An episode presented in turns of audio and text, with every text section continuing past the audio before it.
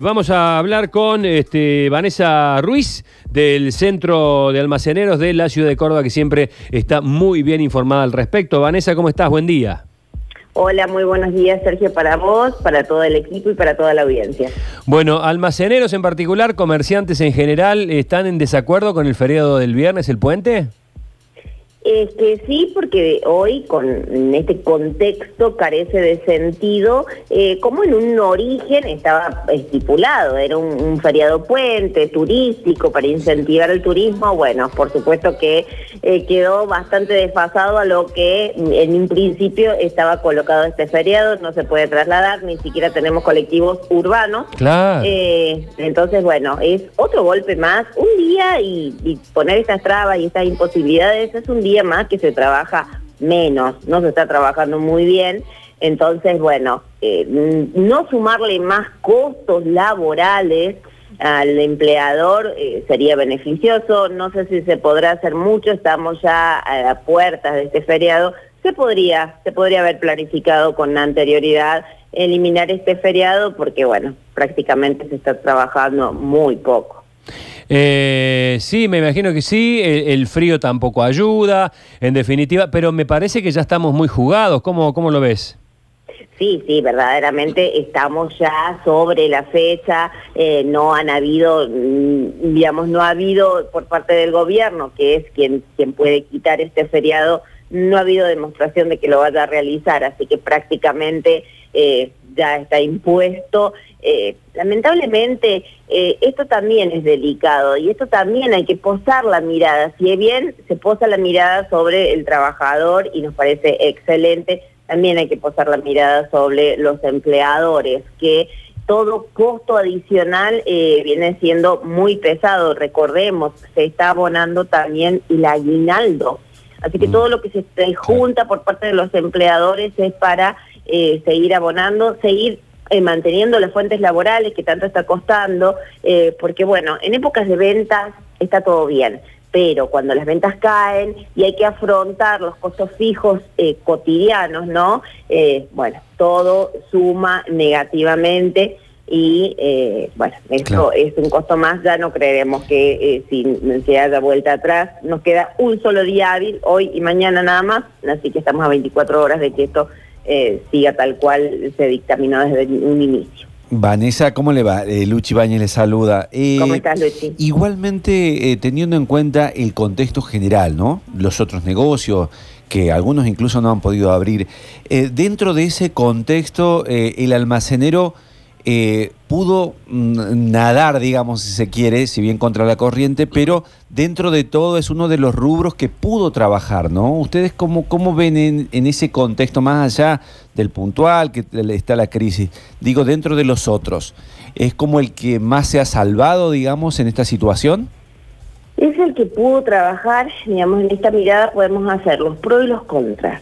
Eh, eh, los pros se redescubrió eh, la importancia del comercio de barrio, hay mayor cantidad de clientes, se mm. pudo trabajar rápidamente con protocolos fuertes de seguridad e higiene, eh, nosotros automáticamente esto comenzó a desarrollarse, comenzamos a, eh, a impartir los protocolos para trabajar, fuimos uno de los primeros segmentos que trabajó con protocolos fuertes tal cual lo dictaba la Organización Mundial de la Salud.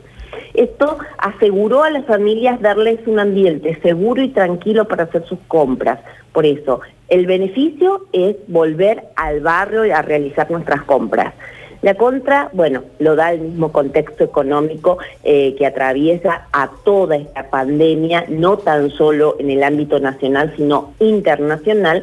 Hoy por hoy se ve un ticket promedio que va en caída, si comparamos el ticket promedio de ahora con respecto al del año pasado, ya tenemos un 28% de caída.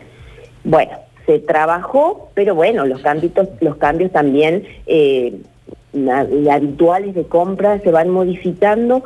¿Por qué? Porque hay una fuerte retracción del consumo y una caída en el poder adquisitivo que, bueno, es transversal a todo. Eh, hay muchas familias que han podido realizar sus compras por ingresos propios, pero también por la asistencia que brindó el Estado. Vamos a hablar IFE, tarjeta alimentar, tarjeta social, PAICOR, Le- el Estado estuvo presente y reaccionó rápidamente.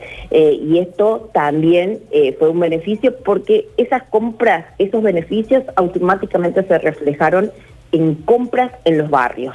La caída del IFE ahora, aparentemente, ¿no? Son casi 140 mil cordobeses que lo recibían. Es una señal de alarma, ¿no?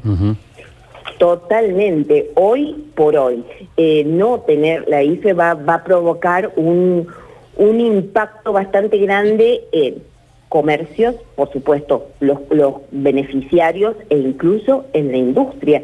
Recordemos, han sido casi 750 mil beneficiarios en toda la provincia de Córdoba.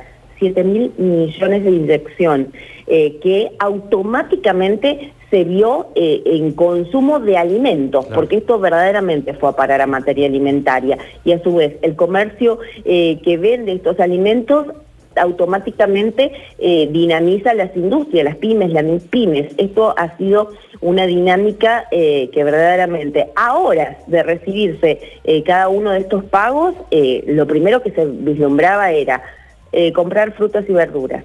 La gente fue a comprar frutas y verduras, carne, a la pollería. El movimiento comercial verdaderamente ha dinamizado la economía de un segmento que, a pesar de haber trabajado y haber trabajado eh, con mayor cantidad de clientes, bueno, un ticket promedio que realmente podemos decir que es acorde a la situación económica. Es por ello que también eh, en el día de la fecha sacamos un comunicado eh, midiendo este gran impacto que va a significar que Córdoba, eh, por una disposición del gobierno nacional de aislamiento a distanciamiento, pierda la IFE.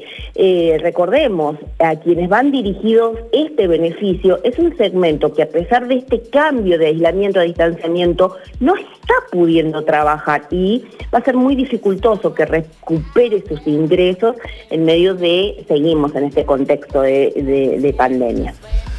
Bueno, eh, qué complicado que está todo, qué complicado, qué complicado. Me parece, eh, insisto, que lo del viernes va a estar complicado ya, A esta eh, altura, aparte eh. a nivel nacional. Pasa Eh, que en Buenos Aires por ahí le conviene en, en plena cuarentena estricta tener un feriado más, porque tienen menos movimiento. Porque tiene Pero otro, otro ya criterio, digamos. más claro. flexible, no. Claro, es distinto. Vanessa, como siempre, muchas gracias. ¿eh? Muchísimas gracias a ustedes.